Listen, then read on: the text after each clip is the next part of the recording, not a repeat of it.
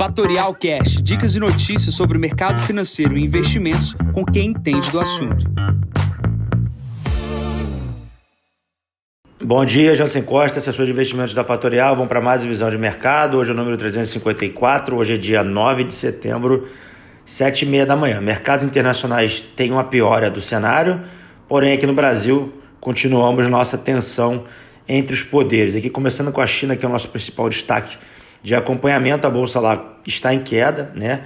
A gente tem o caso de crédito da Ever, Evergrande, que é uma das maiores construtoras na China, e isso vem causando medo lá dos investidores. A gente já comentou isso algumas semanas e ontem também especificamente.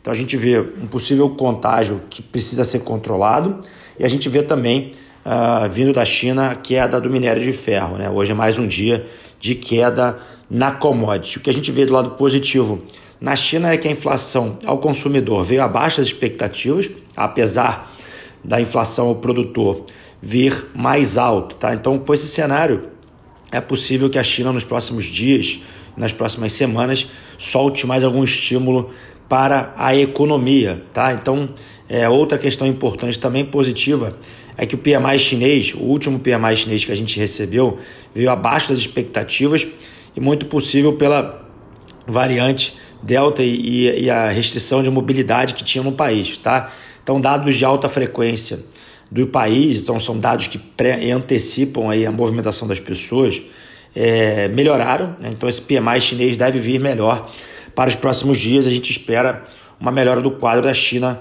para as próximas semanas. Pulando aqui para a Europa, a gente está tendo hoje a reunião do Banco Central Europeu, é, que, do, que acontece durante o dia inteiro, e a gente deve ficar acompanhando para ver se o Banco Central Europeu não vai fazer nenhuma sinalização para a retirada dos estímulos. Né? A Europa é um continente é, que muitos analistas acreditam que a bolsa está subvalorizada frente à bolsa americana, é, muitas opcionalidades na bolsa, ah, principalmente alemã, né? principalmente com carros, ali Volkswagen, BMW, empresas do setor de luxo, muito ligado ao crescimento chinês, é, e a gente precisa acompanhar a questão do Banco Central Europeu se vai ser retirado esse estímulo. Pulando aqui para o que é mais importante, o Brasil ontem a gente viu uma queda do índice Bovespa de 3%, um dólar subindo quase 3% também, é, e basicamente a Bolsa voltando para patamares de 113 mil pontos. Tá? Então a tensão entre os poderes aqui na parte da manhã até um pouco melhor do que estava ontem, né? a gente viu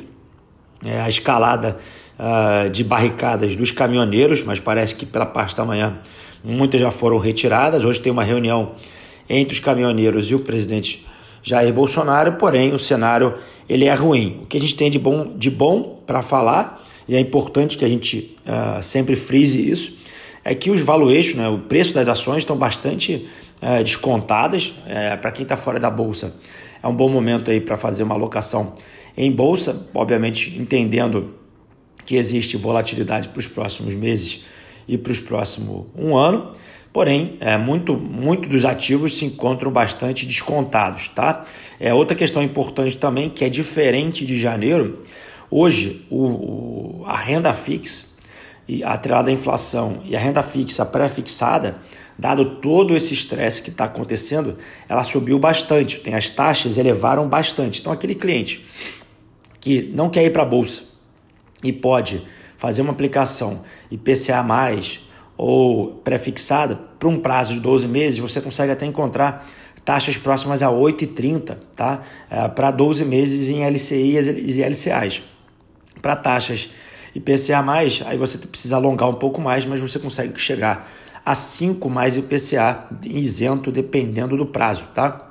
Obviamente, temos que respeitar cada cliente, temos que respeitar cada uh, grau de risco da carteira de cliente, mas o que é importante é que hoje o grau de a capacidade que as pessoas têm de aplicar o dinheiro em renda fixa é muito melhor do que estava em janeiro. Então, de olho nessa reunião que vai ter entre os caminhoneiros e o, e o Jair Bolsonaro, os valores das ações estão bastante descontados.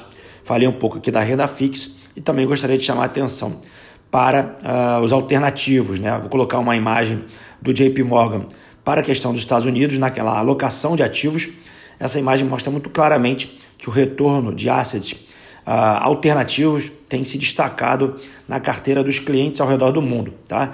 E aqui no Brasil não é diferente, a gente tem estruturas para isso. Quem quiser buscar esses alternativos, eles existem. Só mandar mensagem aqui para o seu assessor. A gente tem private equity, a gente tem estruturas, uh, é, operações estruturadas, né, que são os COIs ali também. E temos também uh, investimentos não uh, em bolsa de valores, né, em, em teses, em temas diferentes de Bolsa de Valores. Né? A agenda de hoje, 9 horas da manhã sai o IPCA, 9 e meia da manhã sai o seguro-desemprego nos Estados Unidos, ao meio-dia e 30 sai estoques de petróleo lá fora. Tá? Nesse momento, a S&P opera com 4.501 pontos, ligeira queda de 0,25, o VIX opera com 19,60, o petróleo encostando nos 73 dólares e o Bitcoin perdendo espaço ali dos 47 mil dólares, veio para 46 mil 147 dólares, cai 0,69%. Bom, fico por aqui, encontro vocês amanhã para mais um podcast da Fatorial. Bom dia a todos, ótimos negócios. Tchau, tchau. E esse foi mais um Fatorial Cash. Para mais novidades e dicas sobre o mercado financeiro e investimentos, siga a Fatorial no Instagram, @fatorialinvest. Para conteúdos exclusivos, entre no nosso Telegram, Fatorial News Informa. Para saber mais sobre a Fatorial, visite o nosso site fatorialinvest.com.br.